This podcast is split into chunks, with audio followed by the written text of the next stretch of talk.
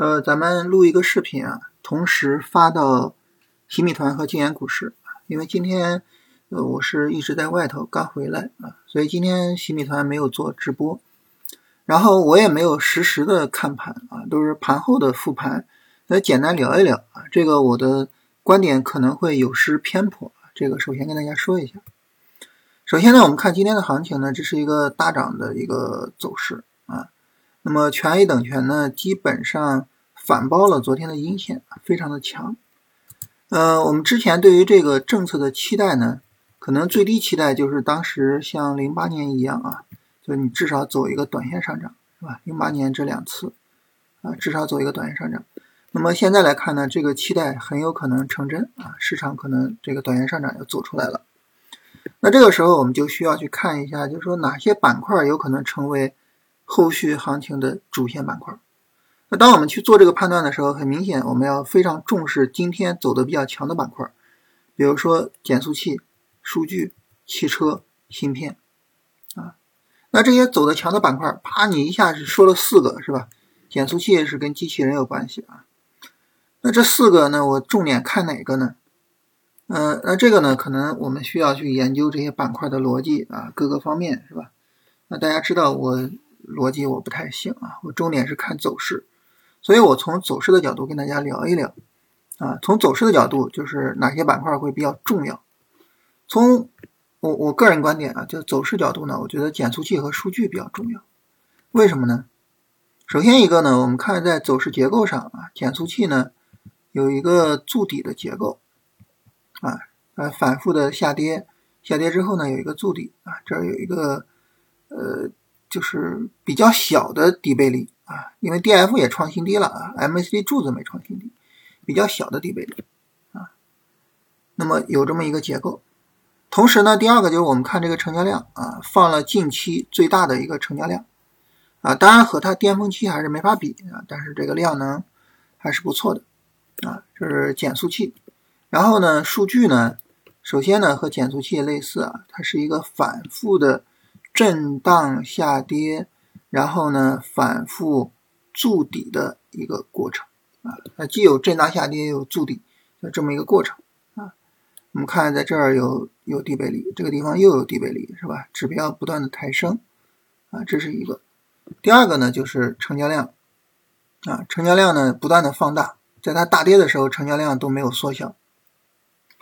所以数据呢也有见底的这种可能性。那相比之下呢，汽车我们看它就是一个什么？就是一个超跌反弹啊，一个持续的漫长下跌之后一个反弹，它可能需要就是说一个相对来说更充分一些的调整来证明自己啊。你比如说至少调个三天，是吧？来确认跌不下去啊。那这样汽车我们就可能需要放一放啊。然后像芯片呢也是这样。芯片我们看它也是没有筑底过程啊，下跌之后反抽，然后急跌，没有筑底过程，没有筑底过程，这个时候呢，它的底部不够扎实啊，所以可能需要就是相对更充分一些的一个调整来确认一下。因此呢，呃，汽车和芯片就是持续走强的可能性啊，就这个概率啊，相对来说比减速器和数据要低一点。所以你要让我选，比如说你说哎，只选两个板块选谁，那么我会去选减速器和数据。啊，我觉得就是说，它俩可能概率会高一点。这是我从走势的角度跟大家聊一聊。这样呢，我们关于行情就聊完了啊。然后有个事儿呢，啊，跟静安股市的朋友解释一下，就是我们每天洗米团的直播呢，会让大家选出来，就是大家认为比较优质的调整机会啊。你比如说减速器，减速器呢，它现在就是下午稍微横了一下，很明显这个调整不充分。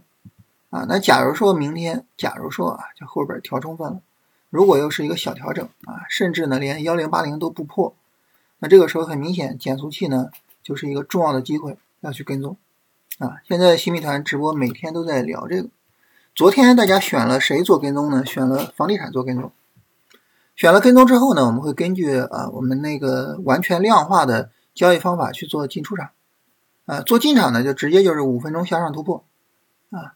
那么出场呢，需要根据我们持仓是日线短线持仓还是三十分钟短线持仓去做处理啊。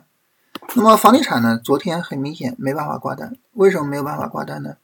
因为昨天房地产是一个漫长的五分钟的 MACD 的绿柱啊，它没有生成 MACD 的五分钟红柱，所以它无法挂单啊，无法挂单。在这种情况下，我们需要等待今天的这两个高点形成才能挂单，并且最终在第二个高点上挂单进场啊，挂单进场。所以呢，就对新米团的朋友说啊，我们昨天选择的这个房地产的机会。我们今天进场了，进场之后呢，止损很明显就在这个低点下方，到这个低点是一点四四，我们一般往下放百分之一，就是二点四四的止损。我们截止到收盘呢是有二点一七的利润，不到二点四四，所以呢没有办法去呃设平保啊，没有办法设平保。这个昨天直播的时候我忘了问大家是三十分钟的持仓还是日线持仓了。如果是三十分钟持仓，那么我们的推损应该在这个五分钟低点上了。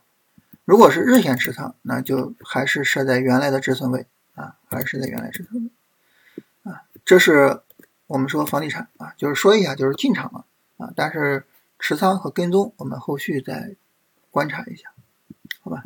这是今天要跟大家聊的这个情况。